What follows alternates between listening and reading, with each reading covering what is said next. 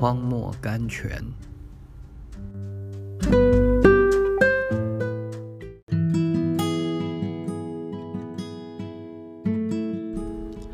八月三日，要做大丈夫，要刚强。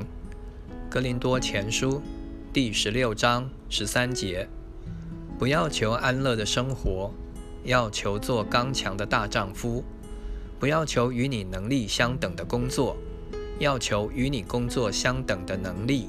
这样，你所行的算不得神机，你自己却是一个神机。白罗克斯。我们必须记得，在一个安乐的、放任的生活中，神不能引领我们前进；安乐的生活不能引领我们向上，只会带领我们向下。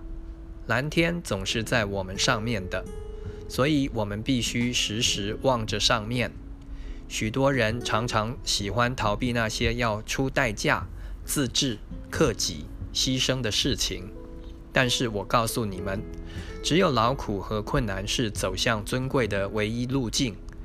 伟大不是从一条为你开好的现成的青草路上来的，乃是从一条要你亲手去凿的道路来的。